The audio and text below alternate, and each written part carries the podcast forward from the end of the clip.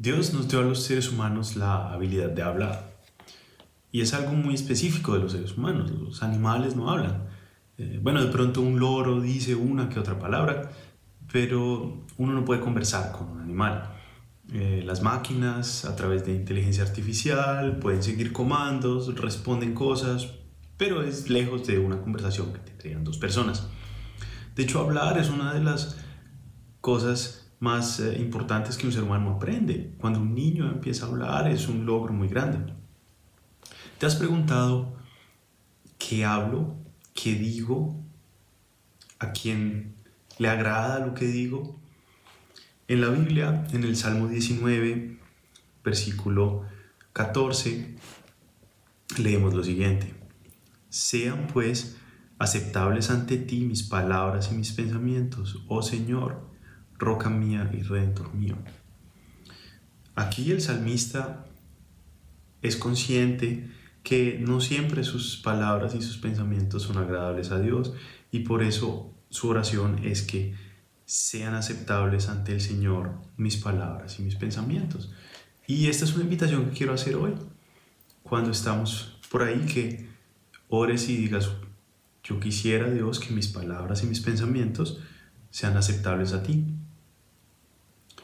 Ahora, tal vez ya no lo hemos, eh, no lo hemos eh, tomado en cuenta, tal vez ya no lo hemos propuesto y nos damos cuenta que es muy difícil que en realidad es algo que con decirlo y tener el deseo no es fácil de lograr.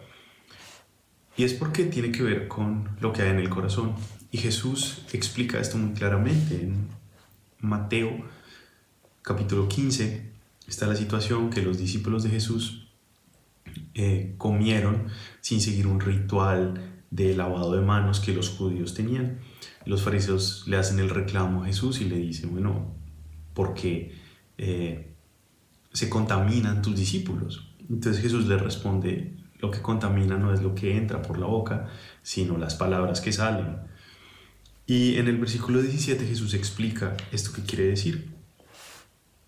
Mateo capítulo 15, versículo 17 dice, ¿no se dan cuenta de que todo lo que entra en la boca va al estómago y después se echa en la letrina?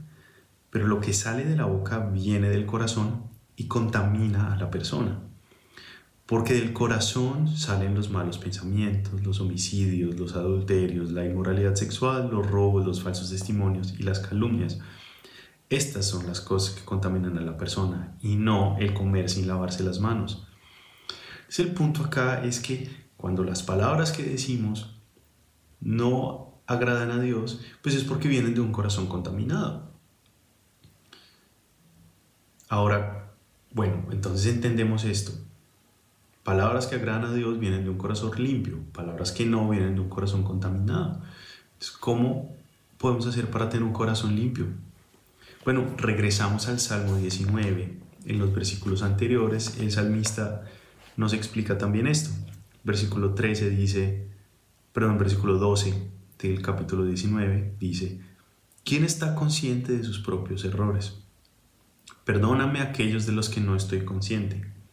Libra además a tu siervo de pecar a sabiendas. No permitas que tales pecados me dominen. Así estaré libre de culpa y de multiplicar mis pecados. Lo que contamina el corazón es el pecado. Y por eso la oración del salmista acá es que Dios limpie su corazón, que perdone sus pecados, que lo libre de pecar a sabiendas y que perdone los pecados inconscientes. Y así puede lograr que las palabras y los pensamientos sean aceptables a Dios. Y mi invitación hoy a ti es que reflexiones sobre esto y que hagas también esta oración a Dios. Tal vez hay cosas de las que ni siquiera somos conscientes, como dice acá el versículo 12. ¿Quién está consciente de sus propios errores? cosas que podemos hacer y que no le agradan a Dios y ni siquiera nos damos cuenta. Bueno, podemos pedir perdón a Dios por eso, como dice acá, perdóname a aquellos de los que no estoy consciente. Y aparte de eso, podemos pedir a Dios que nos libre de pecar a sabiendas, para que esos pecados no nos dominen el corazón y por ende lo que decimos. Ahora en el versículo 14, leámoslo nuevamente, dice, sean pues aceptables ante ti mis palabras y mis pensamientos, oh Señor, roca mía y redentor mío. La palabra redentor acá es muy interesante porque redentor se usa normalmente cuando hablamos de Jesús, pero esto lo escribió el salmista antes de Jesús. Pero evidentemente él era consciente que él solo, en sí mismo, en sus fuerzas, no podía tener un corazón limpio y necesitaba un redentor, a alguien que hiciera eso por él. Jesús es nuestro redentor porque él vino a esta tierra y él vivió una vida sin pecar. Él no tuvo malos pensamientos, él no tuvo impureza en su corazón.